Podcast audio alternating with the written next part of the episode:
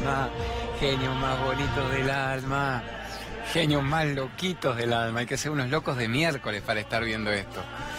Para estar yo diría al contrario, hay que ser gente corajuda, brillante y maravillosa para decir, me hago cargo de tener una vida y no le doy más la llave de acceso a los demás para que manejen mi historia. A mí me parece genial esto.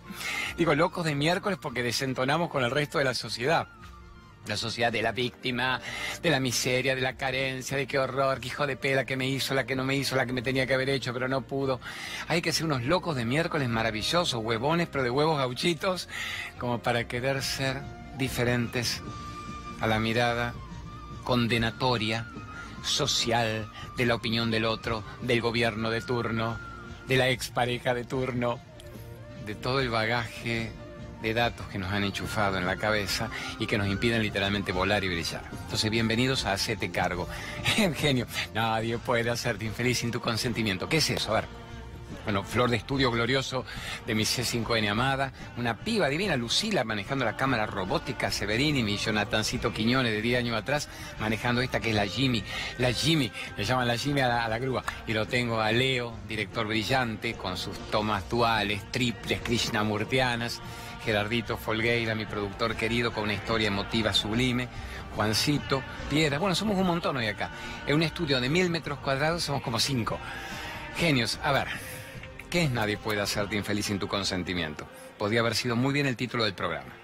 En lugar de volver a las siete cargos recargado, que era no le entregues a nadie la llave de acceso a tu historia, ¿qué significa nadie puede hacerte infeliz? ¿Por qué una y otra vez vivo esperando que los demás me resuelvan mi vida? ¿Por qué una y otra vez vivo esperando que los demás me resuelvan mi vida? ¿En qué momento tomo yo el timón del barco y digo, navego hacia aguas profundas, pero confiado en la gracia divina? Algo fuerte se expresa en mí que yo no estaba disfrutando. Quiero ahora una vida que se llame vida. Eso es Nadie puede hacerte infeliz sin tu consentimiento. Que hoy lo vamos a usar seguramente para las preguntas que tengan que ver con quilombos afectivos, con relaciones de parejas chotongas, truncas, putarracas. Lo vamos a ver con la realidad social y económica que me perturba y que me permite apenas llegar a fin de mes. A ver con qué me sorprende si dijera una mentira sería karma en contra. ¿Con qué me sorprende después Gerardito en las preguntas de la calle? Porque me dice, ¿te las cuento, Claudio? Digo, no, salvo que vos veas que alguna es muy brutalmente jodida. Pero ¿qué te voy a venir yo a censurar lo que la gente pregunte si es el programa de la libertad? Así que ahora vamos a ver lo que tiene que ver con eso. Me encanta un Naroski a José Naroski, que es el rey del pensamiento breve, del aforismo y el autor más vendido de la Argentina, ya lo tengo como cábala. Cada vez que ponemos Naroski en un espacio, ¡puah! nos vuela el rating con las Narosquitas. Los valientes también temen, pero siguen avanzando. ¿A vos no te da miedo lo que está pasando? ¿Eh? ¿Seguís avanzando? Obvio. Mira que me voy a paralizar con el miedo y lo único que cerceno es el amor. Si el amor es el motor en mi vida. El amor es el motor en mi vida, el amor es el motor en tu vida. Cuando me acuerdo en el Machu Picchu, años atrás, estábamos haciendo una nota a los chamanes, en las islas flotantes, en las, no me acuerdo, los Uras, Amantaní, Tambo, lugares sublimes del corazón sagrado incaico. Y en un momento uno de los chamanes me dice, ¿y usted qué le parece que es lo contrario al amor, amigo? Y yo le dije, el odio.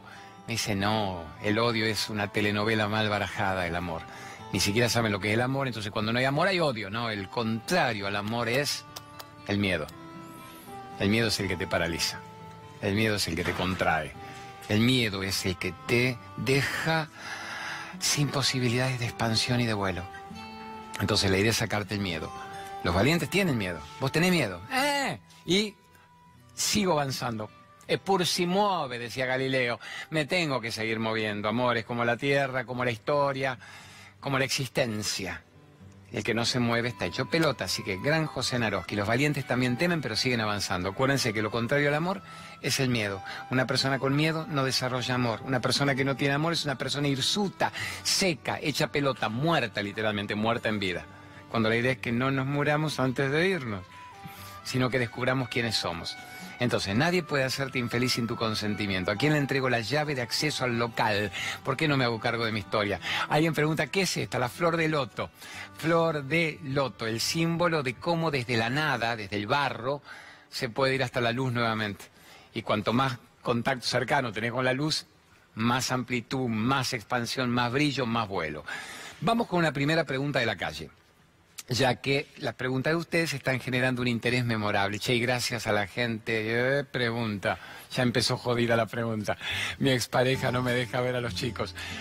Gracias. Sí, eso, me encantaría que ahora lo veamos con las caras de la gente, que es lo que nos moviliza. Pero escuchen gratitud profunda a la gente de C5N, que semana, fin de semana tras fin de semana me premia, nos va ascendiendo, como en la cabina aérea, nos va poniendo upgrade.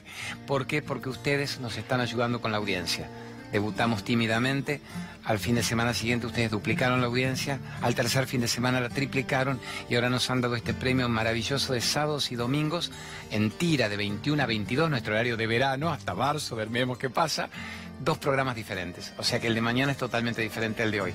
Sábado a las 21 es una, domingo a las 21 es otro, para que entren 100 preguntas provocadoras sobre cómo ser dueño de mi propia vida. Vamos ahora con la de la calle. Mande genio. A ver. Hola Claudio, ¿cómo estás? Buenas tardes. Mi nombre es Darío.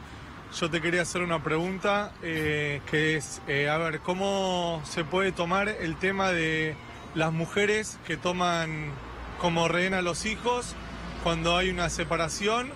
Y nada, es un tema que uno sufre bastante porque me toca vivirlo en carne propia. Y nada, me gustaría escuchar alguna respuesta de ver qué opinan de, las mujeres que toman de reina a los hijos. Darito querido, tenés toda nuestra empatía. ¿Qué es empatía? Sensación de comprensión. Debería ser comprendido que el chico no solo no es un trofeo de guerra, sino que el chico va a revivir luego emocionalmente lo que los padres le hayan enchufado en sus primeros años. Y como a vos además te veo muy joven, flaco, que tenés 30, 35, estamos hablando de chicos chiquitos. Recordemos esto por si lográramos que la mami de los chicos también estuviera viendo o si en vos, a ver, no en forma ofensiva, hasta le pudieras mandar quizá una grabación de otra opción a lo que ella puede estar haciendo. Y ojo, ella puede tener también su excusa. Y cada uno tiene su visión de los hechos. ¿Cuáles son los hechos? La visión que cada uno le entregue. Ahora, un pibito en el primer septenio es lo que los padres hagan de él. Y la gran responsable de la crianza es la mamá, la madre, ni siquiera el padre. Lo que no es para que vos escabullas el bulto. A ver, primer septenio, ¿cuántos años? Siete. Dicen que lo que el hipotalamito captó, lo que se le dijo desde el embarazo incluso, hasta que el chico aparece y aprecia la vida, va a depender de la ignorancia o de la sabiduría de los padres. Digamos, a tus chicos le dijiste que eran seres divinos, que nacieron para ser felices, le dijiste que eran seres tan amados, tan buscados, tan disfrutados, le dijiste que eran tesoros literalmente y que el planeta era un campo de juego maravilloso para que ellos desarrollaran sus talentos, su amor, su alegría. Y la respuesta en el 99% de los casos, no solo tuyo, Darío, sino mío también con mis primeros hijos, es no, no sabíamos nada de eso. Bastante que los mantuve, que les pagué la escuela, que, traté de tener una mutual para que tuviera una clínica privada y no, no parieran en el campo. Bastante que hago esfuerzo y laburo 20 horas por día para que tengan para comer. ¿Qué pretendías que supiera? Que eran seres de luz que nacieron para ser felices. Y que el alma usa el cuerpo durante un rato en el planeta. O sea, tenemos excusa para ser ignorantes. Pero así salieron los chicos también. A eso le sumamos padre ignorante, madre ignorante. O sea, hijos de P, no. Ignorantes no sabíamos conocimientos determinados para ser luminosos. No se nos enseñó en la escuela a ser felices. Pero la primera escuela era la casa. Los chicos ya están ahí. Los chicos están ahí. Y los chicos son lo que ven de sus padres. Acuérdate siempre que no es, hijo, haga esto. No, papá, ¿qué es lo que vos haces? ¿Qué es lo que hace mamá? Hijo, quiero que seas feliz. ¿Y vos por qué viejo sos un depresivo crónico? Que te vivís peleando con mamá y se gritan y se putean. Hijo, a ver si se entiende, no me mientas. Ayer te vi mintiéndole tres veces a mamá y a la abuela cuando habló por teléfono y a tu vecino cuando te pidió algo. Hijo, quiero que en este hogar haya una... A ver, un hogar armónico. Quiero que haya un hogar armónico. Sentémonos un ratito, vamos a ver. Un hogar armónico. Y vos, papá, ¿por qué sos un bipolar que cambia 20 veces por día? ¿Por qué cambias 20 veces por día? O sea que el chico en un punto está recibiendo lo que uno está haciendo de ellos pero ya estás con los pibes en conflicto. Hay una separación con la mamá. La mamá no te los deja ver. Yo primero acudiría a toda la nobleza, la humildad y la grandeza y la compasión de tu parte y la expresión amorosa, no el conflicto. Si el conflicto los lleva a estar como estás. ¿Qué es la expresión amorosa? Decirle, flaca, perdón, ¿Por qué me pedís perdón vos, cretino? ¿Sabés por qué te pido perdón, flaquita? Porque te juro que cuando yo te dije que te amaba, en mi concepto, quizá ignorante, yo te amaba. Se ve que no habré sido muy coherente con la demostración de ese amor. Perdón, perdón, perdón por todos los errores que he cometido en la relación, pero perdón de verdad, no irónicamente para que me dejes ver los pibes el domingo. Perdón por mi ignorancia, tesoro. Yo creí que lo que yo transmitía y lo que a vos te daba era lo correcto, lo que a mí me dieron, lo que vi en mis padres, lo que entendí que era mi personalidad negociadora. Perdón, mira cuán lejos hemos llegado en el quilombo que no puedo ver a los chicos. Ahora yo te digo, los chicos tienen que tener la culpa de mi ignorancia y de la tuya. Si vos y yo no tenemos una relación marital, una relación de convivencia, los chicos tienen que experimentar la separación y el conflicto belicoso, beligerante de sus padres, padre y madre. Amor de mi vida, no podemos mandar a la miércoles el ego patético que nos separó para unirnos en función de estos pibes que merecen ser felices, que merecen no repetir nuestro conflicto, que merecen no repetir nuestra crianza, que merecen no repetir su crianza y que cuando tengan una pareja no merecen repetir lo que nos está pasando a nosotros. No podemos usar el sufrimiento de lo que nos está pasando para generar vida, para evitárselo a ellos. No podemos generar un cambio de actitud tan brutalmente claro y grande para que estos hijos, que son los que más amamos, porque pongámonos de acuerdo, ¿qué es lo que más amamos vos y yo, pareja? ¿Qué es lo que más amamos estos pibes? Damos la vida por los pibes, ¿no? Pero sin embargo no podemos amarlos incondicionalmente como para ayudarlos a salirse del conflicto en que los estamos sumergiendo es entenderlo esto, quizás no tan pasionalmente como yo que soy leonino pasional y que no entiendo como un argumento lógico se nos escapa de las manos, porque el ego lo permite. Pero con tu ternura, con tu dulzura, Darío, se te ve muy claro, no estuviste caliente. Podías haberme dicho, ¿qué pasa, Claudio, con las minas que no te dejan ver a los hijos, con el rencor, mi pareja, es un horror, ¿qué hago? Y me lo dijiste muy calmo, negro, como si estuviera haciendo una meditación, lo que habla muy bien de vos. Con esa calma le podés plantear estos argumentos y decir, yo soy su padre. Vos sos su madre. Jamás impediría que los vieras. Es más, creo que tenés más derecho a verlos que yo. Sos la mamá, sos la madre, sos la matriz, salieron de ahí. Creo que tenés más derecho, si, si tuviera, amor mío, que ser un juez que dictaminase ecuánimemente, equilibradamente, creo que tenés derecho al 70% del tiempo vos. Y yo el 30%, por así decirlo, dos tercios y un tercio. Sos la madre. Jamás les voy a hablar mal de vos a estos chicos. No lo hagas vos tampoco con ellos. Dame la ocasión de que yo mejore como persona, no de que aparezca en tu vida nuevamente. En tu vida voy a estar, porque somos los padres de los pibes. Vamos a tener que compartir momentos y esos momentos que compartamos van a ser la visión que estos pibes van a tener de la historia. Estos chicos van a tener una vida según la vida que vean de sus padres. Si vos y yo no entramos en empatía, en perdón, en aceptación, nadie dice en apego, desapego, negociación emocional, te dejo ver a los pibes, me da maguita. Claridad no es qué provecho saco de la relación, es cómo mejoramos esta relación.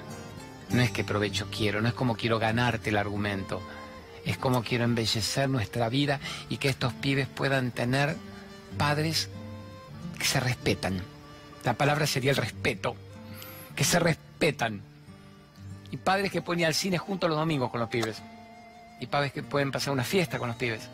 Y padres que se hablan y se dicen, che, che, che, tengo esta situación, ayúdame con tu hijo. Yo esta...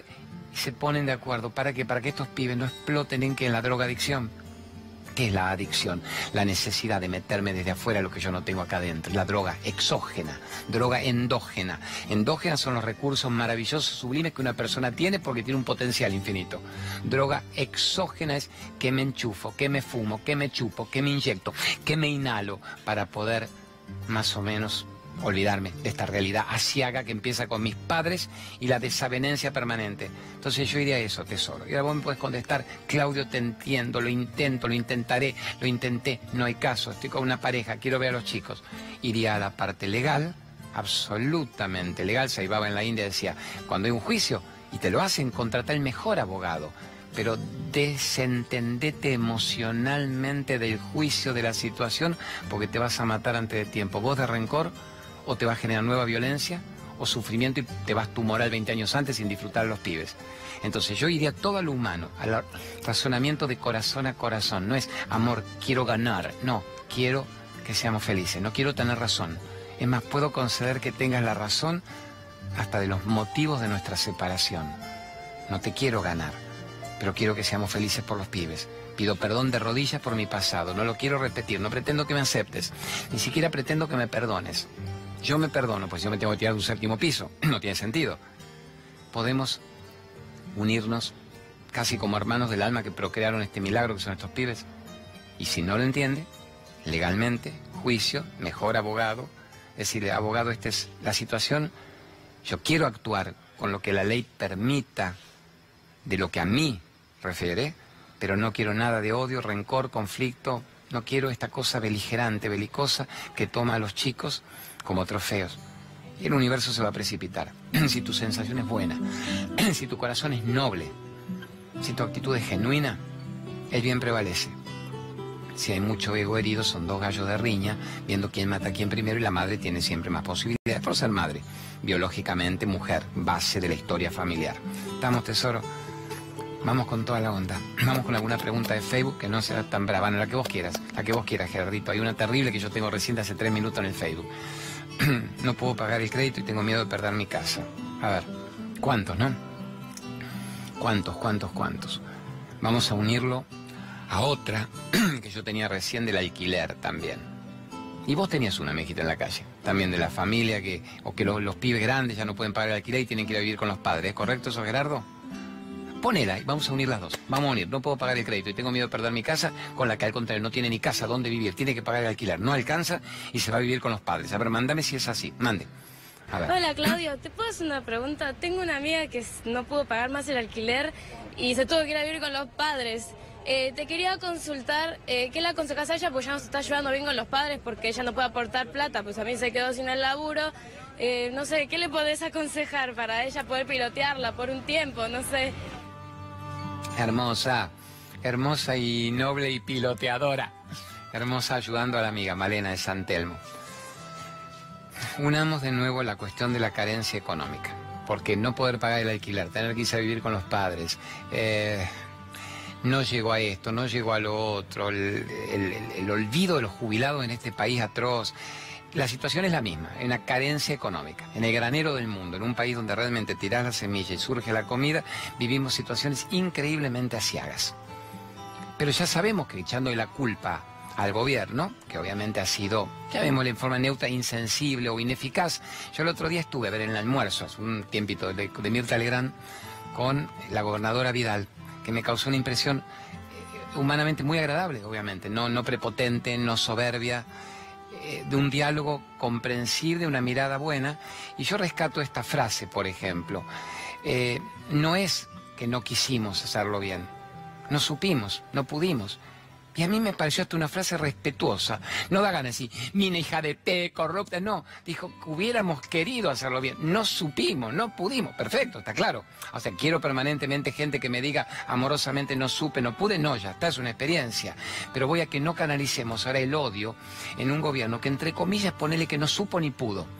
No es que no quiso, vamos a creer, vamos a conceder. Yo en su mirada vi que si también hubiera podido, hubiera hecho las cosas muy bien, hubiera logrado lo que hubiera podido. Entonces, la situación está como está, porque me jode el odio, el odio, el odio, el odio. Como si lo mío además fuera politizado, que no lo es. Y alguna me dice, pero no estás muy en contra del gobierno. Y digo, no, mi negra, mira las preguntas que me están haciendo. Trato de justamente no generar odio, sino creencia en la posibilidad interna. Me dicen que ahora hay memes, pero memes, eso me lo tomo con humor. Yo no veo las redes sociales, hacen memes con Macri poniendo, teníamos que conseguirlas en otro programa, Gerardo, aparece Claudio, y, mi, mi, foto, bueno, Macri poniendo, si no podés pagar la luz, velo a Claudio, que es un ser de luz, está bien, jodamos con eso. Hay gente que no puede pagar en serio la luz que no puede pagar el gas, que no puede pagar el agua, que no puede pagar el alquiler, que no puede comer polenta. Entonces, en lugar de usar esa energía, decir, gobierno hijo de pe a lo que me llevaste, porque otros pueden saltar y tienen un justificativo, pero ¿será que lo generó? ¿No será que la herencia? ¿No será que? ¿No será que venimos de tres décadas, cuatro atrás, entre dictadura y corruptelas, entre ineficaz? Todos te pueden contar lo que quieras. Nosotros no hacemos un análisis intelectual de lo que pasó en la Argentina, que para eso están los grandes comentaristas políticos de un bando y del otro. Y vos tenés derecho a escuchar lo que te gusten, por algo el 5 n estará teniendo esta audiencia brutal porque capta un inconsciente colectivo, ¿verdad? Ahora vamos a qué hago. ¿Qué hago para pagar el alquiler? ¿Qué hago para mucho más que pagar el alquiler? ¿Recuerdan un programa que hicimos sobre la abundancia y la carencia? Cuanto más yo me haga el pobrecito, más limonita me va a tirar del cielo. Entonces, cuanto más siga con la queja y la víctima, más victimarios me aparecen. Cuanto más diga, no puedo pagar la tarifa, desayunate, querido, con las tarifas de la semana. Menos puedo usar el auto del peaje, desayunate con la tarifa del peaje de esta semana y de la luz y del colectivo. Entonces, ahora no es cómo voy a hacer para pagarlas, cómo hago para que me sobre dinero, para pagarlas y generar yo mi propia historia y mi propio emprendimiento. Ese es el primer planteamiento. A ver si es fácil, no. ¿Es simple de entender? Sí. ¿Es fácil de lograr? No. Vamos remando contra viento y marea, viento y marea, vamos con el kayak entre las olas que me tumban y yo tengo que llegar igual. ¿A qué? A creer en mí en un país que no cree en mí. Yo tengo que creer en mí. Y dijimos, ¿qué edad tiene tu amiga? 25 años, no mismo un jubilado de 80. ¿Qué hace el otro que no puede pagar el alquiler? ¿Qué talento no estoy desarrollando? ¿Cómo puedo pretender vivir de un sueldo que me pueden o no pagar para tener una vida? Entonces dijimos, primera característica de la abundancia, ser una persona humilde, una persona que no se cree superior a nadie ni soberbia. Una persona que no odia, no, no gasta energía en denigrarse odiando, porque se muere celularmente ante tiempo y no logra nada de abundancia. Segunda característica, tengo que ser una persona agradecida, tengo que agradecer. Agradecer es qué carajo querés que agradezca si no puedo pagar el alquiler, te estoy diciendo. Agradezco que estoy vivo analizando cómo pagar el alquiler y que tengo el cuerpo entero y que me desperté esta mañana y que ahora estoy viendo, tengo ojos, otros son ciegos, mira la Bird Box, están todos ciegos hechos pelota, el meme de la Sandra Bullock.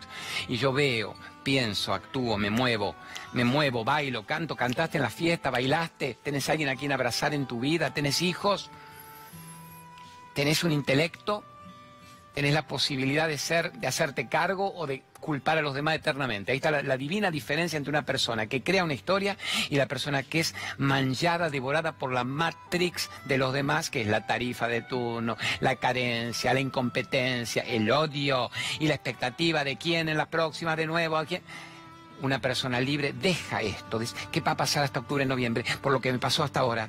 Una persona libre dice, ¿qué hago hoy de mi vida? ¿Qué talento no tengo explorado? Soy muy agradecido porque llegué vivo hasta este momento. Tengo comida en la heladera, tengo dónde dormir. ¿Qué genero esta noche antes de dormir? ¿Qué aplico mañana cuando me despierte? ¿Qué talentos tengo que yo siempre quise utilizar y no estoy explotando? No estoy explorando porque me quedé cansino, me quedé mortecino, me quedé rutinario, me quedé cristalizado con el sueldito o el kiosquito de turno que no están funcionando funcionando ya. ¿Qué hago entonces? Humilde, agradecido, solidario. ¿Soy una buena persona? Solidario si no tengo un mango, querido. Soy solidario con mi energía, con mis palabras, con mi sonrisa, con mi entusiasmo, con mi abrazo, con mis elementos para que el otro crea en sí mismo y se haga cargo. Eso es ser una persona solidaria. Dicen que si sos humilde, sos agradecido, sos solidario, las tenés ya casi todas a favor. ¿Cuál falta? El masazo. Falta el masazo. ¿Cuál es el masazo? ¿Cuál es la frutilla sobre el helado? ¿Cuál es el, arándano antioxidante de los licuados que me hago yo? El merecimiento. El merecimiento. La convicción del merecimiento. La gente no tiene esa convicción. Dice, ¿te parece? Qué lindo habla el Claudio. No creo que se pueda. Lo lamento. Salvate vos que podés. Ya para mí todo terminó. Falta la convicción del merecimiento. ¿Me lo merezco? Todo esto que está diciendo, ¿me lo merezco yo? ¿Yo me merezco ser libre y feliz más allá del turno del próximo gobierno?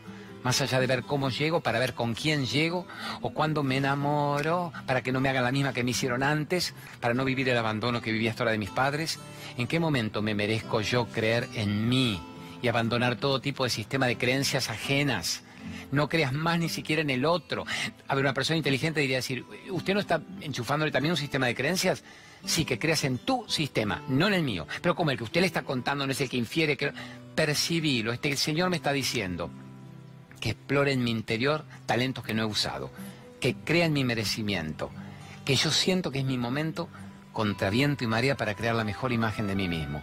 Si ese es tu sistema de creencias, explorarlo y trabajarlo no es el de todos. No te decimos, vení que soy predicador de un templo, pertenezco a una religión, a ninguna. Tenemos un templo y dijimos que los viernes a las 20 y 30 baja el Espíritu Santo ungido, mientras pagamos un diezmo o el 8% porque estamos en inflación y si no Dios no te va a querer y el diablo te la va a dar. Decimos, podés dejarte de joder con dioses y diablos ajenos y despertar vos a tu nivel de poder, de capacidad, recuperar tu divinidad, a recuperar tu poder. Esa persona genera abundancia. Y voy, me dice Gerardo, tengo otra de la calle muy parecida, dame 30 segundos. Y la piba esta, me voy a vivir con mis padres. Yo esa no la entiendo. A ver, el, el del Facebook peor, Malena de Santelmo, fue una piba luminosa que ayudas a tu amiga. El del Facebook me pone, me casé, estoy casada, La piba con el marido. Estoy casada con mi marido y tuvimos que volver a la casa de los padres y es una prisión, Claudio. Es jaula de oro, pero jaula al fin. Entonces yo pregunto, ¿qué edad tenés vos? La flaca media 25. ¿Qué edad tiene tu pareja? 30. ¿Pero están tullidos? Son cieguitos, podríamos decir, son cieguitos, están tullidos, estamos parapléjicos, hay un quilombo, no es fácil, no es fácil para una persona que está triatlonista, imagínate para un tullido. Ahora, ¿qué hace una pareja que tiene los miembros completos y no logra alquilarse un sucucho con el colchón en el suelo, pero libres, en un barrio humilde? No tenés 5 lucas, 8 lucas, estamos en serios problemas de generación de abundancia, de energía y de merecimiento. Para que una pareja de 30 pirulos tenga que ir a vivir con los padres, Ojo, para quejarse de eso. Pues si vos me decís, adoro a mis padres, me dan la parte de atrás de la casa, me dan lo que era el servicio de antes y yo estoy en bolas con mi marido, pero libre y agradecida, bárbaro. No quiero vivir con ellos y por qué estás viviendo con ellos. Es decir, ¿qué punto de víctima, de falta de merecimiento impide que estemos realmente en bolas pero libres, en bolas pero libres porque era una, frase divina de San Martín, cuando cruzaban la cordillera, se dice, el, mito, la leyenda mágica era, dice, vivamos como los indios, en bolas pero libres, esa podía poner, en bolas pero libres, nuevo meme, nuevo meme. ¿Cuál es la que vos decís, negro, loco, Gerardito?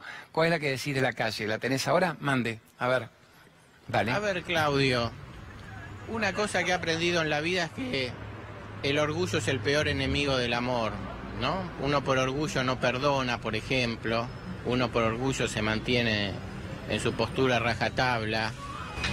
¿Qué harías vos para para expulsar al orgullo y dejar entrar el amor? ¿Qué, consejo puedes dar al respecto? Está bien, no, está bien. me encanta que hayas puesto esto. Bueno, íbamos, pensé que a otra muy social. Y, social estamos, machaquemos esto y ahora vamos al orgullo y al amor. Machaquemos con esto.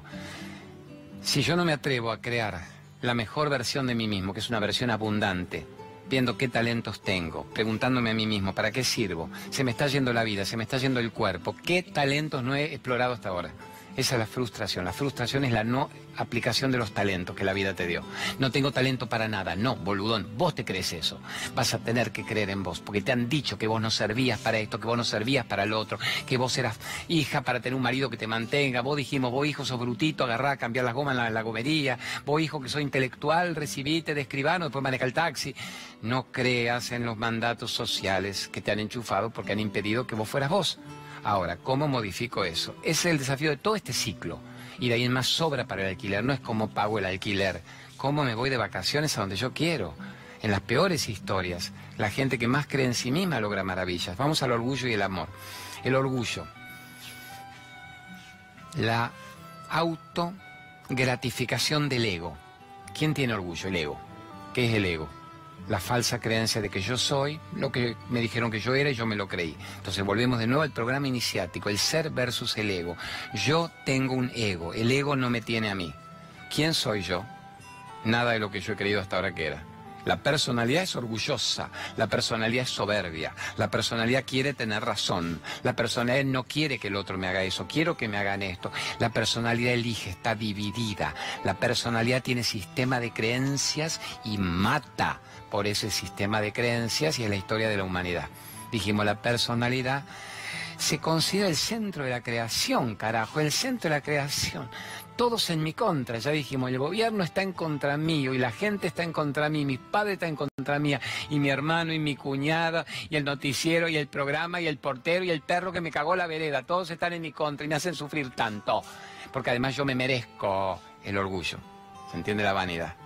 El orgullo es la destrucción de la percepción. La humildad es la llave de acceso a la abundancia. El orgullo y la soberbia. ¿Sabes los soberbios? Que se mueren hechos pelota y no los van a ver ni los hijos. Porque ya cuentan cuánto me queda de la herencia de este otro que se murió oncológico. Vamos, rajemos. Vamos a patinarnos también la herencia. Ahora estaba viendo, justo estoy viviendo durante la semana en la casa de mi segundo hijo, que es médico en Uruguay, Gabriel, en la costa de la Punta del Este, Maldonado le llamo yo, la Punta del Este no bienuda. Y los sábados y domingos me vengo para hacer los programas, aparte un verano hermoso, y ahí tenemos casa gratis en un lugar muy mágico donde hay muy, poquita gente. Enero es el único mes del, yo llamo el pancho dotaje, del, del pampitaje, del modelaje. Enero y en las zonas esa Finol y la Barra, el Conrad, que no es donde yo voy. Pero donde estamos nosotros, en una zona de naturaleza preciosa, solo hay gente ahora en enero. Y se escucha el soberbio. No hay nadie, ojo, los precios abusivos, recomiendo esto, los precios son abusivos patéticos, lo que es muy cruel para el uruguayo, que es un hermano del alma maravilloso y le cobran los mismos precios de los ricos de Punta del Este de enero, que está además que los ricos, los propietarios, los que para ellos miles de dólares, es lo que para nosotros una propina interesante del fin de semana. Pero le falló, yo creo que a lo abusivo hay que dárselas, no hay que ir. Desconozco los precios más que por el informe que veo de C5N en Pinamar, en Cariló, en Mar del Plata. Punta del Este un abuso, un robo total. Pero bueno, eh, también con inteligencia, el que tiene propiedad se arregla como nosotros y vamos al mercado orgánico, nunca compras en el shopping, ya te conoces quién es quién, y lo nuestro es bastante desapegado. Veo soberbios, van por la calle, escuchás el porteñaje soberbio que, che, boludo, che, boludo, ya, ya, ya, ya esa gente no tiene una vida, pero para que vos escuches que los chiquilines hablan así, esos son los padres que tienen. Volvamos a analizar, fíjate cómo actúa un pibe, esos son los padres que tienen. Hay chicos humildes y nobles aún de hijos ricos, hijos ricos de padres ricos, y hay chicos soberbios de padres que no tienen ni dónde caerse muertos. Observen la actitud de un pibe, esa es la actitud del padre, no es lo que vos me cuentes, es lo que vos prediques con la actitud, con la acción no lo que me digas desde el púlpito. Muy interesante eso. Ahora vamos a hacer una cosa con el ego. Entonces tiene que ver el orgullo o el amor. El amor verdadero, no confundirlo con amor propio. Es una engaña pichanga para el orgullo. El amor verdadero es humildad, es empatía con el otro, es conexión con los demás. Una persona a la que quiere que le vaya bien al otro, le va divinamente bien porque todo vuelve multiplicado el karma. Vamos a contar un mito griego que tiene que ver a ver con esto del ego, el orgullo, la personalidad. Me siento palmito griego. Venga, sentarnos palmito griego. Volvemos a minuto doble en el aire. Hacemos, eh, lo que no se agradece se termina perdiendo. Hacemos minuto C5N en el aire. Te quedo poner música, para eso me he puesto música de sorba del griego. Es un mito griego muy bonito que tiene que ver con Dédalo e Ícaro. Algunos ya les va a sonar en las alas de cera, volar como el sol. Ubican el Minotauro el Minotauro, el monstruo, el laberinto de Creta, el mitad toro, mitad hombre que devoraba las doncellas y los mancebos, y entonces el rey lo encierra en el gran laberinto de Creta para que el, este Minotauro, bueno, no pudiera asolar la comarca. Hago rápida la primera parte de la historia. ¿Quién construyó el laberinto? Lo construyó el gran Dédalo. Y su hijo era Ícaro, lo asistió al padre, pero el problema era que al construir el laberinto, solo ellos sabían cómo se podía entrar y cómo se podía salir. Y el rey Chotito, también muy jodido, los condenó a que nunca pudieran salir del laberinto, ya que la única forma que ellos tenían analizando les fue destruida para que el creador quedara prisionero de su creación, con lo que además serían devorados por el Minotauro en cualquier momento. Pero, lo que ya suponía la crueldad del monarca, hace una cosa muy maravillosa que es, mientras dura el proceso de construcción del laberinto, va armando unas alas de cera para que cuando terminara ese momento y el rey ya los condenara a su suerte, con su hijo pudieran arrojarse volando desde la cima del monte cretense del laberinto sobre el mar Egeo y poder aterrizar en alguna playa de esas paradisíacas, pero sobre todo escapar de la locura, la cólera del monarca e irse con el secreto del laberinto. Llega ese día, venga, ahora nos paramos un rato, culo inquieto se para un rato en el laberinto, hagamos nuestro laberinto de C5N. Mira si esto no es un laberinto. El laberinto del Fedor, que es el pibe estético que hizo esto. Y me tiene prohibido que yo me meta acá adentro porque me dice, no me rompas el trabajo de un año. Así que mi laberinto queda acá afuera. Cuando llega el día, y las salas estaban preparadas, Dédalo le hace una advertencia a Ícaro. Le dice, lo único que tenés que hacer, hijo, y préstame mucha atención, que tu padre te adora y no quiere que te pase algo malo, es no se te ocurra volar más alto de la distancia en que me ves a mí, una cierta medianía. Porque si volás más alto e intentás acercarte al sol, el sol, con su fuego, el dios Apolo, Febo, Febo asoma, te va a derretir las alas y te vas a caer a la miércoles en el Egeo. Dicho y hecho, Ícaro accede a lo que dice el padre, se lanzan en el escape, con el minotauro bufando, no me los pude morfar. Y en el momento en que empiezan a volar, la sensación de libertad, de brillo, el mar recogiéndolos con su existencia, y en ese momento Ícaro cae en la tentación del mundo, que es de volar un poco más alto. Y el padre que le dice, no lo hagas, hijo, no lo intentes. El sol no permite que aquel que intente acercarse a él lo logre, sino que te va a derretir. No lo hagas. Y en concreto, Ícaro vuela, vuela sintiéndose superior y libre y brillante. Se dice que Apolo, caliente, orgulloso por la soberbia del ego de Ícaro, le derrite las alas Ícaro se desploma y caput. Si no hubiera sabido nadar, lo hubiera rescatado aunque sea alguna sirena, alguna tritona. Bueno, sonó Ícaro. ¿A qué vamos con la moraleja de la historia? que es dual la moraleja, para ver a cuál llegan ustedes como fabrique su propia aventura, como la película del Black Mirror que hay que ir eligiendo dónde está Wally. La primera versión dice, nunca intentes que tu orgullo, que tu ego sea tan, tan inmenso, tan fuera del sentido común, el menos común de los sentidos, como para que el mundo te destroce, porque el mundo no tolera a una persona que brille y que vuele. Entonces no lo hagas, mantenete en un límite ecuánime, juega el juego, jugalo bien, que el juego no te juega a vos, o sea, no publiques tus bienes, no publiques, no vayas difundiendo tu luz, porque el mundo en su envidia y en su resentimiento no está preparado para que vos brilles. Sé ecuánime, sé prudente. Pero la otra versión diría, pero no por eso vas a ocultar tu brillo, porque si vos brillaras y volaras, inspirarías a los demás para que también lo hicieran. Y además Jesucito mismo, nuestro gran divino Jesús decía, convertite en una lámpara, pero que esté en la cima de la montaña, porque así inspirás a que los otros lleguen. Si vos colocás la lámpara bajo la mesa, la gente se tropieza. Entonces, ¿cuál es el equilibrio entre las dos? Si vuelo mucho, el sol me quema las alas, significa la sociedad no te lo permite. Si no vuelo, no estoy honrando la existencia. Con las alas del alma, papá, piera, papá, pa. ¿Cuál es el límite? El límite es el equilibrio de la inteligencia emocional. No puedo caer en la soberbia de publicar mi evolución espiritual. Soy tan espiritual, soy tan feliz qué está ocultando eso? Dime de qué cacareas, de qué alardeas y te diré qué es lo que te falta. Hay un ego brutal todavía, que es rayano incluso en el orgullo espiritual. Pero tampoco puedo caer en el costurerito abusadito, en el cenicientito de la baja estima, de yo sé la verdad, pero no la cuento para que no me crucifiquen, ya lo mataron a Jesús y yo soy la uña del dedo de Jesús. No, sos un Cristo interno, se dice, sos un Buda interno, sos un avatar ¿Qué es un avatar? Un ser consciente de su luz. ¿Y qué hace un avatar? Lo comparte con la humanidad. Entonces el equilibrio es... Y como Ícaro, decía un gran thriller francés. Y con Icar. ¿Qué estás haciendo con el Ícaro interno? ¿Estás permitiendo que el mundo te la dé? ¿O vos sabes sobrevolar sobre la chatura, sobre la mediocridad, Krishnamurti decía sobre la periferia, vuele sobre la periferia, no sea una persona chata, densa, que vive mendigando lo que el mundo tiene para darme. Sea libre, vuele, pero no lo provoque. O sea, no vaya refregándole en la cara a la gente la ignorancia, que en todo caso se inspiren desde la coherencia de tu vida. Digan, pero qué hijo de pe, carajo, este vuela, pero vuela feliz. ¿Y si yo volase? Mira lo que hace el mundo. Y si yo volase y el 90% dice, nah, nah, sálvate vos, que podés, ya dijimos, y no se atreven al salto cuántico. ¿Qué hacen algunos? Bajá, no vueles. Si vos bajás y te arrastrás conmigo de nuevo, dijimos, vení que te, perdono, te compro el auto, nos vamos a Brasil, intentamos quedar embarazada del pibe, vos querías venir, arrastrate conmigo 10 años más, no te me vayas, no te me vayas de la manipulación, carajo, que me quedo solo y tengo que ir a manipular a otro después. ¿Se entiende? Y no por eso vas a dejar de volar y de brillar. Y el que no vuela a tu lado es porque no quiere, porque no valora tu talento y tu maravilla y no te conviene una relación de alguien que no quiera volar a tu lado y te exija que te arrastres con él de nuevo.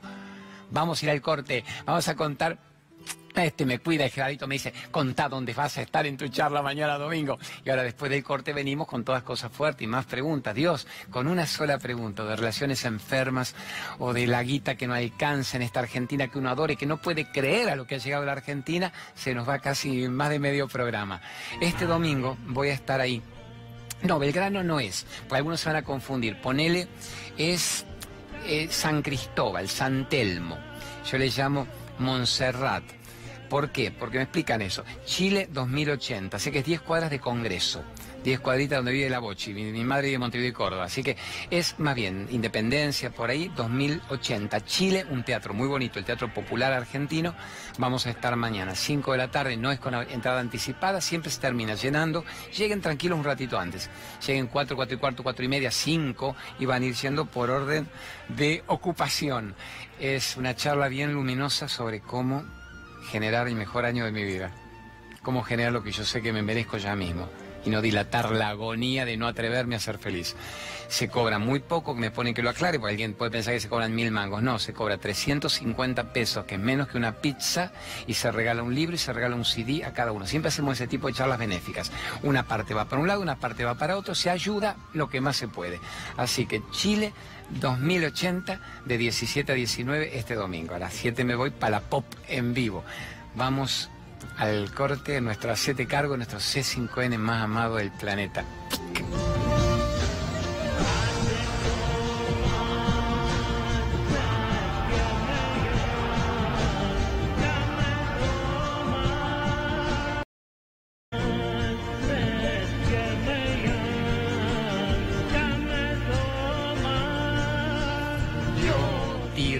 Gamaya Mritiorema. Este Saibaba cantando a Satoma. Amores, quedó bien porque es compromiso 10 segundos por programa con el nuevo libro. Cómo recuperar la calma. Cómo recuperar la calma en medio de tanta locura. Cómo salir del pasado.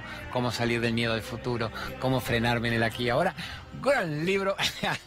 gauchito, libro gauchito, espiritualidad práctica. La gente de Kier, los grandes editores de libros espirituales en la Argentina me sacaron este libro, va como los dioses, está en tercera edición. Lo tienen todas las librerías grandes, Jenny, Cúspide, supongo, y si no en Kier, es Avenida Santa Fe al 1100.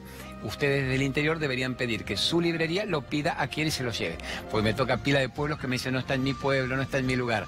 Vamos ahora durante un minutito con los PNT, exacto, que PNT, ¿qué significa PNT? Publicidad no tradicional. Quedamos bien con la gente que nos está auspiciando el programa. Mande el aviso de la reflexología, de Remaca que yo sé cómo recomendarla, pues mi amiga Anita Garrido Caro. Y en otros casos voy a ir leyendo de fondo. Esta es Anita Garrido Caro, tiene 30 años, 35 años de ser la mejor reflexóloga de Argentina y de Latinoamérica, grandes convenios con la Universidad en Barcelona, que es la reflexología, como simplemente con un contacto hasta sublime en las plantas de tus pies y en distintas zonas del cuerpo, los grandes meridianos de energía, se logran maravillas. Ana es una gran inspiradora. No hay lugar donde yo haya ido en el mundo donde gente no esté viviendo de la reflexo que aprendió con Ana Garrido Caro. Así que gran generadora de fuentes de trabajo. Es muy bueno como salida laboral. Sus cursos son clásicos ya en la Argentina y además para usarlo en tu propio cuerpo y en el de tu familia. Brillante mi Anita Garrido Caro y tienen los WhatsApp que yo no soy un buen locutor repitiendo. Mándame otro de los avisos de las, los sponsors tan nobles que nos están ayudando. Mándame aromaterapia, estaría muy bueno eso, Gaby Polifemo. Ponga eso, la Gabrielita Natalia Polifemo. ¿Qué es aromaterapia? ¿Cómo utilizo el poder de las hierbas? Pero puedo ir leyendo yo, porque si bien la admiro, Satchitananda es el nombre de la empresa, significa el ser, la conciencia y la dicha, ofrece una herramienta de origen natural, porque cada fragancia está diseñada con una acción terapéutica específica, no tiene alcohol obviamente, un kit de tratamiento para lo que cada uno necesite, y también formarse como terapeuta y aprender una muy maravillosa salida laboral. Mencionen, dice el programa, que vas a obtener súper descuentos. Los quiero y los admiro mucho. Satchit Ananda, la, la Gaby Polifemo y su marido, el Javiercito. Estos son los 120 mangos que se me rompen cada tres días y me busco otro en el kiosco.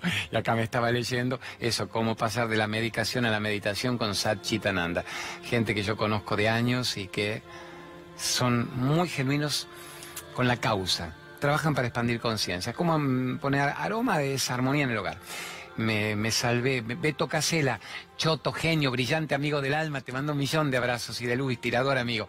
Me decía Beto, nunca te vas a salvar de la previcia entre los 40 y los 50. Beto, la aguanté hasta los 53, 54, me agarró. Ahora no veo de cerca sin los anteojos. Mandame la de la gran médica que es Lorena Taupanta Vera, que es una gran médica, gran médica, Lorenita, con el médico homeópata, médica desintoxicadora extraordinaria y la terapia cráneo sacral es lo mejor que yo he conocido. Acá lo tengo esto, a ver. Esa es la imagen de Lorena. Hace 20 años está en la Argentina, una médica ecuatoriana extraordinaria, extraordinaria. Tratamiento integral, personalizado, apuntando al equilibrio, cuerpo, mente y emoción. ¿Qué significa holístico? Cuerpo responde al pensamiento y a la emoción. Según lo que yo haga con mi pensamiento y mi emoción, me estoy jodiendo el cuerpo, o me lo podría sanar. Ella lo apuntala con asesoramiento nutricional terapias desintoxicantes, eso es extraordinario, cómo alcalinizar, cómo desparasitar, hidroterapia colónica, limpieza hepática, la famosa limpieza hepática. Y además, mina brillante, yo voy siempre a ella, mañana, el lunes me toca con ella, medicina unicista, homeopática, pero terapia cráneo sacral, va desde el cráneo al sacro, el huesito dulce, en los puntos adecuados, generando momentos de calma sublime. Para mí, si tuviera que elegir en años la mejor terapia que me han hecho, terapia de calma natural, rápida, de estado de éxtasis, es la cráneo sacral de esta mina maravillosa, la Lorenita Vera. Bueno, y mandame un último sponsor, que si no va a ser el los sponsors. Pero bendecimos que nos estén dando tanta bolilla. Vamos con regresión de vidas pasadas. Marcelita Gromatzin, a ver. Eh, no hace falta que lea lo de Marcela, lo sé muy bien, porque cada vez que una persona ha pedido regresión de vidas pasadas, esta muchacha que estudió con los grandes, afuera, lo que no significaría nada. Ha habido grandes en nuestro país también, pero digamos, fue de las pioneras en la terapia de regresión. Lo que no debería alentar el delirio místico es que es regresión de vidas pasadas, percibir de dónde venimos. ¿Y qué es? ¿Una cosa conflictiva, de adictiva? De... No, tiene que una sesión. Si hay una sesión no ves cómo enfrentar miedo, fobia, pánico, no está funcionando el asunto. Lo que hacen reviviendo esa imagen primigenia es liberarla hoy en día, el cortando lazos que atan. En la India le llaman cortando lazos que atan. Mejorar las relaciones, sanar una vida, así que ahí la tenés. Vidas pasadas, regresión, la Marcelita Gromazin, que es una capa cada vez que la llevo a la radio, bueno, aromaterapia lo mismo, a la popa radio y él explotan los mensajes. Pero la mitad de la gente no es comprometida. Quiere saber, fui Cleopatra, fui Homero, Susana, un día, mi, mi amada Susana Jiménez, que conmigo es Garrelita, dice, yo fui Cleopatra. Y si fuiste el áspid, la víbora que la picó a Cleopatra, que es una merda, es no importa quién fui, es qué hago ahora de mi vida. ¿Qué hago ahora de mi vida? Habremos sido todo de todo. Se dice que hemos sido príncipes y mendigos, hemos sido monjas, hemos sido putarracas, hemos sido todo de todo. Hemos matado, nos han matado. ¿Quiénes somos ahora y qué estamos haciendo de nuestra vida? Elíjame, Gerardo, una pregunta que valga la pena de la que a usted se le cante, o de la calle o del Facebook. Del genio capo. Vamos, y yo me levanto. Hay derecho que los jubilados transportemos 50 años para que nos den 900 pesos. Pero Gerardo, vos sos un peleador social, vos sos un justiciero social. Me, me mandá de nuevo generación de abundancia. Lo que pasa es que la mina está divina, esta muchacha que puede ser mi madre, entre mi madre y mi abuela, te dice, querido, te entiendo lo que le dijiste a la piba de 25 años que no tiene por qué dejar de alquilar y no vivir con los suegros. ¿Qué hago yo a los 50? No, 70, ¿cuánto tiene Adela? ¿Qué hago yo? ¿Dónde? ¿Dónde? Más de 80. Bueno, está divina, Adela. Lo bueno es que está divina. ¿Qué hago yo a los 80 en un país que se ha olvidado de sus viejos? Este país se olvidó de los viejos, socialmente institucionalmente. Eh, ¿Quién tenés en tu familia? ¿Tenés hijos? ¿Tenés nietos? A lo único que yo puedo apelar es a la familia de las Adelas en la Argentina de hoy. De las Adelas, de los Josés, de los jubilados, de los que no pueden salir a género. No, no, es que no pueda, a ver, hay mujeres de 70, 80 años que agudizan el talento que no hicieron en una vida y de parte, pero rejuvenecen rejuvenecen celularmente, les cambia el cuerpo porque están atendiendo una remisera por teléfono, porque están preparando empanadas de esto, de almendra, de albóndigas, de amapola. Pues digo, porque iba almóndiga de, de amapola, porque la piba brillante que un día vino a la radio y no tenía trabajo, le dije, hacete hamburguesa de cosas raras, sanas. Y se vendió 100 en una mañana cuando teníamos los domingos de la pop y de ahí además puso su propia empresa. Entonces, ¿a quién es apelo? A los hijos y a los nietos de las Adelas. Si no hubiera sido por Adela, no estarías vivo. Si no hubiera sido por mi abuela Celina, yo no estaría vivo. Mi madre Bochi, su hija, yo. ¿Cómo cuidamos a nuestros viejos? ¿Cómo los honramos? Ella no puede salir a generar quizá un trabajo fácilmente. Y el país se olvidó de ella. ¿Qué hacen los hijos? ¿Qué hacen los nietos? ¿Son ricos? No, tenemos un laburo. Puede cada hijo y cada nieto sacar ahí sí el diezmo. No el diezmo al predicador de turno para que Dios te quiera y el diablo no te la dé por el traste. Puede cada hijo y cada nieto darle un diezmo, el 10% de lo que gane Adela y tenerla hecha una princesa dentro del sentido común de la situación lógica. Hacer que a un padre, a una abuela que nos dio el cuerpo no le falte nada corporalmente en esta vida entonces, ¿cómo podemos lograr unirnos en familia con compasión para que a nuestros viejitos no les falte nada? no le falte nada, le sobre un poquito de todo, pero fundamentalmente amor. Aunque la frase pueda ser irónica, con el amor no se come, sí, el amor ayuda a que la comida caiga mucho mejor. Con el amor sí se come, porque hay una nutrición que va más allá incluso del morfi. Hasta el poco morfi después te cae bien. Mientras que mucho morfi entre odio, rencor y resentimiento te mata tú moralmente por más que tengas caviar y ostras para comer. Entonces, ¿cómo podemos cuidar a las adelas? Podemos ocuparnos de que no le falte nada, podemos cuidar, podemos contener, podemos abrazar, podemos asistir si un viejito estuviera genuinamente contenido por sus seres queridos, comida no le faltaría nunca y un lugar donde estar tampoco. Pero hay mucho ego, mucho resentimiento, mucha comodidad, es vieja, me molesta, me exige, me pide, me jode. No, no me muero con mis muertos, no empeño mi libertad y mi vida. ¿Cómo hacemos con inteligencia, con ecuanimidad, para darle las mejores condiciones de vida a quien si no te hubiera tenido no estarías vivo vos en este momento en el planeta? ¿Estamos? Gerardo, ¿cuántos minutos me queda? Bueno, querés mandar, mandame otra de la calle. Estás hecho un, hecho un peronista de, la, de, mi madre, la primera hora de poner la justicia social, justicia social, que yo respeto obviamente, también a otra etapa. A ver, mandame otra de la calle, porque yo quería contar una del perdón y el rencor. Mándame una más de la calle. A ver, ¿qué me manda? No me mande otra de la carencia económica. Por favor, mande. Eh, ¿Qué piensa del tema del el cáncer? ¿Cuánto hay de biológico y cuánto hay de psicológico? Ah, bueno, bueno, bueno, bueno, bueno, bueno. Esta sola pregunta es un programa. Esta sola pregunta son 20 programas. Esta sola pregunta es una vida. Entonces lo que yo propongo, ¿cuántos minutos te quedan ahora para que yo me haga mis tres minutos de una historia al final que me gusta? ¿Cuántos minutos nos quedan? No, me, estás currando, ¿cómo seis en total? ¿No me puedes dar diez en total? Choto. Entonces no, la pregunta del cáncer vamos para mañana, claramente, porque esta sola pregunta merece respeto y no. A ver, el que come alcalino se cura del cáncer, el que come la chatarra del kiosco muere antes. Es verdad, pero no es tan light la respuesta. A ver, el que perdona vive más y vive mejor, sí. El que no perdona muere antes y muere mal, sí, pero no es tan light la respuesta. El que es una persona mortecina, a ver, cristalizada, rutinaria, sedentaria, muere antes. Es verdad, pero no es tan light la respuesta. El que es activo, el que corre frente a la vida, el que agradece, el que trota, el que bendice, el que sonríe, el que va diciendo que es un milagro estar vivo, vive más, es verdad también, pero no es tan light la respuesta. Es decir, qué emoción hay no resuelta en tu vida para que aparezca un cáncer, qué karma puede haber en el ambiente en el que estás viviendo, porque vivís con los que vivís, qué frustraciones tenés acumuladas en tu historia. Y obviamente, ¿qué comes? Comes comida chatarra, comes grasas saturadas, comes gluten, comes caseína, grasa animal que te tapona las arterias, estás comiendo azúcar, químico refinado, sos kiosquera. Ese es el problema. También es así pero no es tan así. Como dijimos, no es yo como espinaca y achicoria y tengo tumor igual, porque hay un resentimiento acumulado de 20 años. Y yo en cambio me morfo el, chorizo y estoy todavía contenta. Ojalá. Es como podemos nivelar en todos los ámbitos. Se dice que una de cada cuatro personas en la Argentina está muriendo de cáncer y que dos están siendo provocadas celularmente cancerígenas. Es fuerte esto.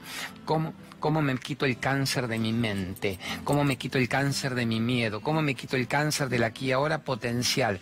Todo eso, amores, mañana, acordate Gerardo, porque no podemos evitar comenzar, antes que me enchufe todos los quilombos de la calle, con la pregunta del cáncer mañana, domingo a las 21. Claro, vamos a repetir esta pregunta y la voy a unir con esta que le prometí a la chica que la hacía en los Facebook. Me dice esta piba, no digo tu nombre, es algo que vos me autorices. Tenés hoy a tiempo en el Facebook para autorizarme que diga tu nombre mañana. Si no, ni lo digo y ni de dónde sos. Me pone, Claudio, mi hermano está con cáncer de esófago. Necesito perdonarlo, quiero perdonarlo, se está muriendo. Hasta ahí yo digo, obvio, ¿por qué no lo va a perdonar? Porque abusó sexualmente de mí durante toda mi infancia. Ahí me caigo de culo. Dice mi hermano, no hermanastro, no el primo, no el padrastro, no el vecino, no el que cortaba el pasto. Mi hermano biológico abusó de mí sexualmente toda la infancia, tiene cáncer de esófago ahora. ¿Y cómo hago para perdonarlo? Porque se muere y yo no me quiero morir con esto. ¡Ah! Mañana entonces debutamos, domingo a las 21, con la mina divina esta y con si ella me autoriza y si no iba es Pepa de Comodoro Rivadavia de Mendoza. Estamos, vamos a una historia que tiene que ver con un monje, un monjecito y una mujer en aprietos. A ver, el panorama. Viene el monje con su discípulo, volviendo a su convento en medio del Himalaya, de las montañas, o del Uritorco, o de la capilla del Padre Pío en Aurora de Uruguay, o de la Divina Merlo. El monje con el monjecito de regreso a su casa. Y ven que hay un cauce de un arroyo que se ha desbocado, se está convirtiendo en un río torrentoso, y una mujer de este lado y los chiquitos llamando la mamá, gritando del otro lado del arroyo. Se ve que la mina cuando pasó, ¿a qué pasó esta mujer? Se ve que a juntar fruta, comida, tenía dos bolsas cargadas, dejó a los nenitos cuando habrá podido cruzar fácilmente y en instantes se vino la, la, la hecatombe. la mujer gritando, ya voy, y lo ve al monje me ayuda, mis hijos, por favor, me ayuda, urgente. El monje dice, por supuesto, ¿cómo, cómo? Y el monjecito que sabe que cada vez que hay una mujer, uno de los votos del convento es no contacto físico con el sexo opuesto, para sublimar la chotada hormonal de la leche por los campos. Entonces el monje dice, usted tiene que llegar ahí, sí, ya no puedo, mis nenitos, no me quiero perder lo que coseché, con esto tenemos para comer esta noche. dice, tranquila, monje, le dice al, asistente, rápido, usted bien aferrado a las dos canastas, no la pierda, y va cruzando entre las piedras, no me pierda ni una fruta de la que la mujer cosechó. Y usted, señora, urgente, a horcajadas mía. Se me sube a caballito, a cococho, vamos acá. Y la, mujer empieza a subir para comer a medio gordita, urgente y le cuesta, y el monje queda aterrado, el monjecito. Pero si no podemos tener contacto físico, menos como le va a agarrar el traste a la mujer, con, los pechos, la mujer mojada, los pechos casi transparentes, los pezoncitos fríos parados, y el monje se la va a poner a horcajadas. El, urgente, que se nos viene más agua, y la mujer pega el salto, el monje la cacha bien, aparte la cacha de los cachos, le agarra bien los culitos acá, y se la va llevando el otro monje aterrado entre lo que está viendo de que su, mentor es un hereje, y, no perdiéndola, logran cruzar. Los nenes que se abrazan con la mamá, el monjecito la baja, la mujer bendiciendo de rodillas, gracias, gracias, qué bendición, usted me salvó, el universo la habrá salvado, señora, vaya, tome la comida usted, no, no, no, disfrútela usted. Y el otro monje que mira que su maestro es Satán. La imagen le quedó. La mujer con el velo transparente, este agarrándole un cacho de un culo de un lado, el otro acá, las tetitas que se le escapaban y el monje llevándola bien mientras la mujer lo abrazaba. Toda una fantasía erótica, porno, diabólica para el monje, criado también en medio de qué culpa, mi culpa, mi culpa. Cuando van caminando, ya la mujer se aleja, bendiciéndolos a los besos con sus hijos, el monjecito no habla, el otro sigue, lo más campante, y después de varios kilómetros se da cuenta que el otro está trastornado y dice, vamos, querido, larga ¿Qué pasa? ¿Cuál es el problema? Larga. Y el monje dice, maestro, yo vi cómo usted la tocó, usted la agarró y ella lo agarró a usted, y eso nosotros lo tenemos prohibido. Usted hizo algo muy feo, pecaminoso con esa mujer. Y el monje dice, primero estás gaga, no sabes lo que es el servicio, vos no mereces ser monje en la vida.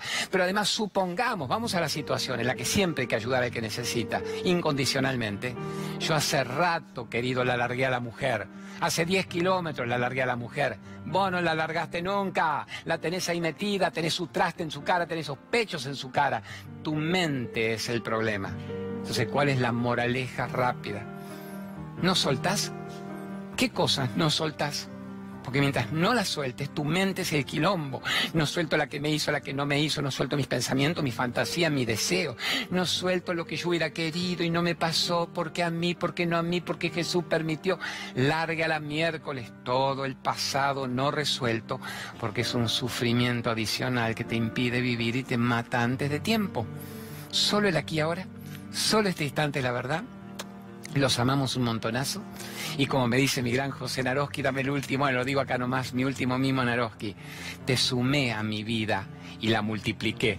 Te sumé a mi vida y la multipliqué. Nosotros los sumamos a ustedes de a miles canejo y nos multiplicamos y multiplicamos el mensaje. Así que de Naroski a su mesa, como dice, te sumé a mi vida y la multipliqué. Gracias gente de C5N, Carlitos Infante, capo genio que permitiste esto y a mis dos tesoros que son Nico Bocacci y Vero Aragona que decidieron que eran momentos en el país de ver estas cosas. Gracias Gerardito, Leo, director. Mañana a las 21, acuérdense, domingo a las 21 empezamos con lo de cáncer y puede ser un programa muy brutal pero también muy movilizador para bien, muy sanador. Y el que tiene ganas se me viene 5 de la tarde allá Chile 2080, en el Facebook mío. Claudio María Domínguez Oficial o Hacete Cargo con Claudio María Domínguez, tienen todos los datos de todo, de todo, de todo. Nos estamos viendo mañana, genios. Y ahora voy para Radio 10, en vivo en Radio 10 hasta la medianoche.